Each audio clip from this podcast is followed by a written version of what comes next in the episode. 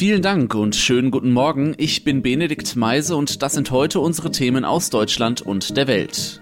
Unbürokratisch und schnell. Bundesfinanzminister Olaf Scholz sichert nach der Hochwasserkatastrophe Hilfen zu. Der Blick nach Tokio. Politisches Asyl für belarussische Olympiasportlerin.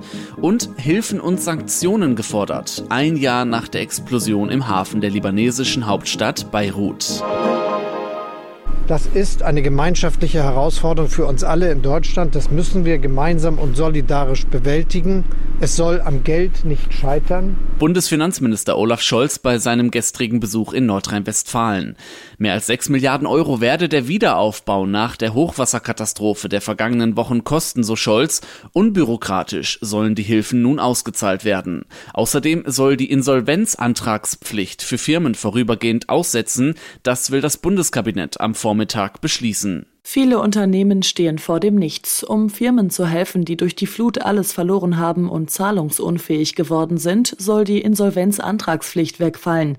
Das bedeutet, dass Unternehmen Zeit bekommen, um notwendige Finanzierungen anzuleiern. Konkret soll die Pflicht bis Ende Oktober ausgesetzt werden. Der Bundestag muss dem Gesetz zustimmen. Bundesfinanzminister Scholz betonte nach seinem Besuch im Flutgebiet, dass für den Wiederaufbau eine gemeinsame nationale Anstrengung nötig sei. Johanna Theimann, aktuelle Redaktion. In einigen Bundesländern sind die Sommerferien schon wieder vorbei, in den anderen neigen sie sich langsam dem Ende. Bedeutet, die Rückreise steht an und wer aktuell außerhalb Deutschlands im Urlaub ist und nicht gegen Corona geimpft oder genesen, der braucht für die Rückreise einen aktuellen negativen Test. Teilweise müssen die Tests auch selbst bezahlt werden und das kann ganz schön teuer werden. Kollegin Veronika Peneschko, die genaue Regelung für Reiserückkehrer, kannst du die noch mal kurz zusammenfassen? Ja, alle Reiserückkehrer ab zwölf Jahren Jahren müssen seit Sonntag nachweisen können, dass sie entweder geimpft, genesen oder getestet sind. Ähm, diese Regel gab es schon für Flugreisende und wurde jetzt eben auch auf andere Verkehrsmittel ausgeweitet. Wer also aus Frankreich mit dem Auto oder mit der Bahn wieder zurückkommt, der muss einen Nachweis über einen der drei Gs, also getestet, geimpft, genesen, vorlegen können. Und wer in einem Gebiet mit besorgniserregenden Virusvarianten war, der muss immer einen negativen Test vorlegen können.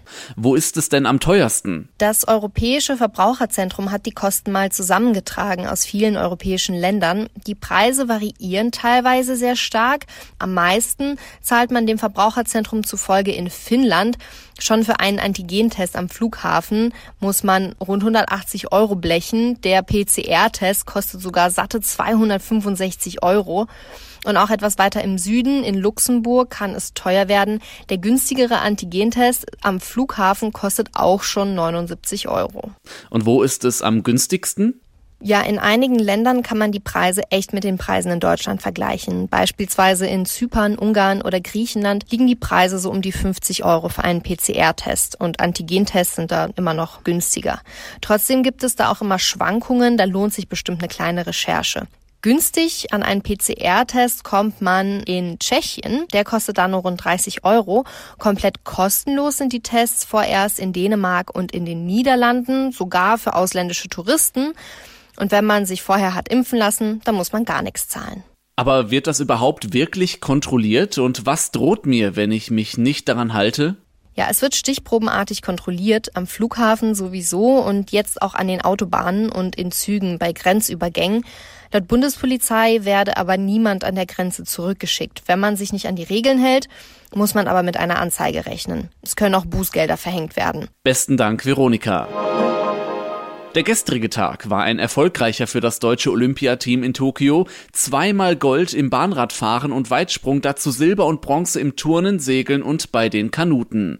Aber es gab auch Niederlagen im Beachvolleyball, Basketball und Hockey.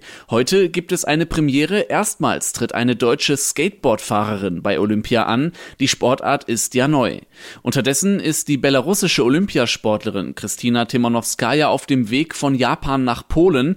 Dort bekommt sie politisches Asyl. Die Leichtathletin war ja ins Visier der belarussischen Behörden geraten, weil sie bei Olympia Kritik an Sportfunktionären ihres Landes geäußert hatte. In ihrer Heimat Belarus fürchtet Timanowskaja Repressionen durch den Staatsapparat. Die Sprinterin sagt, Vertreter ihres Landes hätten versucht, sie zur Rückkehr nach Belarus zu zwingen, obwohl sie eigentlich noch einen Wettkampf vor sich hatte. Die 24-Jährige fordert, dass untersucht wird, wer die Anweisung dafür gegeben hat. Auch Athletenvertreter und Politiker fordern Strafmaßnahmen gegen Belarus.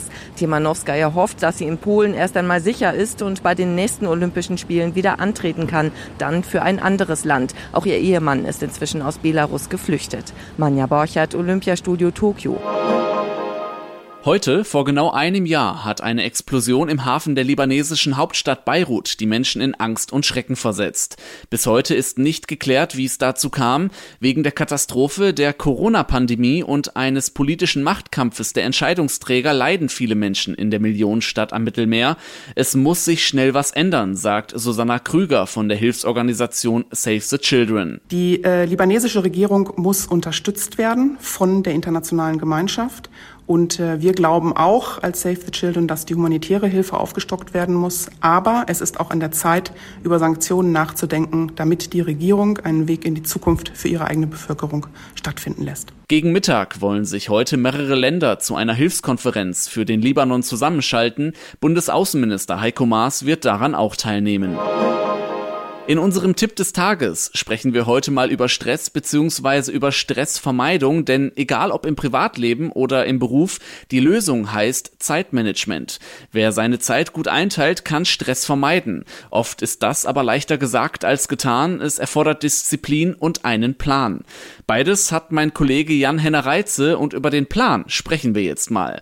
Jan-Henner, wenn ich das Gefühl habe, ich kriege das alles nicht zu meiner Zufriedenheit hin, was kann ich tun? Der erste Schritt ist der schwierigste. Sich eingestehen, dass da gerade nicht alles rund läuft und aufhören, in seinen Gewohnheiten, die Stress bringen, einfach immer weiterzumachen. Also Stopp sagen, innehalten und sich überlegen, was ist mir wirklich wichtig, was muss unbedingt und zuerst gemacht werden. Sich also eine To-Do-Liste machen, sich am besten die Zeit auch dafür nehmen, das aufzuschreiben. Das ist der Anfang, um aus der Stressmühle rauszukommen. Was macht eine gute To-Do-Liste denn aus? Wie hilft mir die dann wirklich weiter stressfreier durch den Alltag oder den Arbeitstag zu kommen? Klar, das Wichtigste kommt zuerst und wird dann auch möglichst beendet, bevor mit dem nächsten Punkt angefangen wird. Und auch die Dinge, die unten auf der Liste stehen, erstmal möglichst aus den Gedanken verbannen, also sich an seine Prioritätenliste dann auch halten und die nicht ständig wieder durcheinander werfen.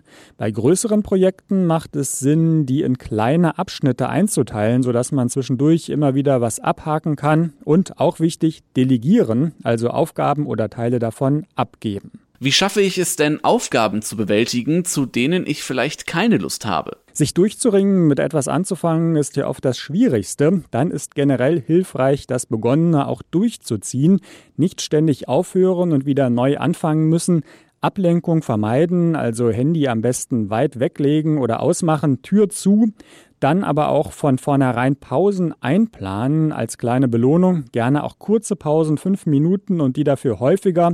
Das trägt auch dazu bei, dass man weniger Fehler macht. Ja, das werde ich dann heute direkt mal ausprobieren. Danke, Jan Henner. Und zum Schluss sagen wir heute einmal herzlichen Glückwunsch. Der ehemalige US-Präsident Barack Obama wird 60 Jahre alt. Seine Wahl war ja historisch. Die in ihn gesetzten Erwartungen konnte er nicht alle erfüllen. Die turbulenten Jahre seines Nachfolgers Donald Trump und die Corona-Krise lassen Obamas Amtszeit gefühlt länger zurückliegen als fünf Jahre. Wie sieht eigentlich seine Zeit nach dem Weißen Haus aus? Das hat sich mal meine Kollegin Tina Eck in Washington angeschaut. Tina, kurz vorab, es gibt ja Kontroversen Kontroversen über Obamas Pläne, eine große Geburtstagsparty zu schmeißen. Äh, ja, da hagelt es äh, Kritik. Es hieß nämlich, Obama habe vor, eine große Promi-Party äh, in seiner Villa auf der Insel Martha's Vineyard zu feiern. Unter den angeblich 475 geladenen Gästen sind äh, solche Leute wie Steven Spielberg, Oprah Winfrey und George Clooney. Pearl Jam sollten zum Tanz spielen, ganz großes Kino also. Äh, aber das ist ja hier zur Zeit, wo sich die Delta-Virus-Variante ausbreitet, eigentlich nicht nicht so angesagt. Äh, man müsse sich mal vorstellen, Trump schmeiße so eine Party, titelte eine konservative Zeitung in New York. Wie wichtig ist Obama denn noch? Meldet er sich politisch noch manchmal zu Wort? Ja, vor allem wenn es um Wahlkampf geht. Obama hatte sich ja für Hillary Clinton und auch Joe Biden mächtig ins Zeug gelegt. Ansonsten meldet er sich ab und zu mal zu Wort, äh, ruft die Menschen zum Beispiel zum Impfen auf oder kritisiert auch mal das eine oder andere, den Umgang mit Corona, Klimaschutz oder Polizeigewalt gegen Schwarze. Aber generell hält er sich ziemlich zurück. Es macht hier auch nicht unbedingt Schlagzeilen, wenn Obama irgendwas sagt, glaubt oder findet. Wie verbringt er denn seine Zeit? Was macht er so? Er schreibt Bücher, er hält Reden. Für manche kriegt er bis zu 400.000 Dollar. Das lohnt sich also ordentlich. Äh, aber er spendet im Rahmen seiner Obama-Stiftung auch viel Geld für sozialen Wohnungsbau und Hilfsprogramme, zum Beispiel in seiner Heimatstadt Chicago. Und zusammen mit seiner Frau Michelle produziert er Podcasts für Spotify und Netflix-Shows. Obama kann es sich wirklich aussuchen. Er hat alle Freiheiten. Er kann machen, was er will. Mit 60 erst recht. Besten Dank Tina Eck in Washington. Es gehen übrigens weitere Glückwünsche in die USA. Herzogin Meghan wird heute 40 Jahre alt. Das war's von mir. Mein Name ist Benedikt Meise. Starten Sie gut in den Tag und bis morgen.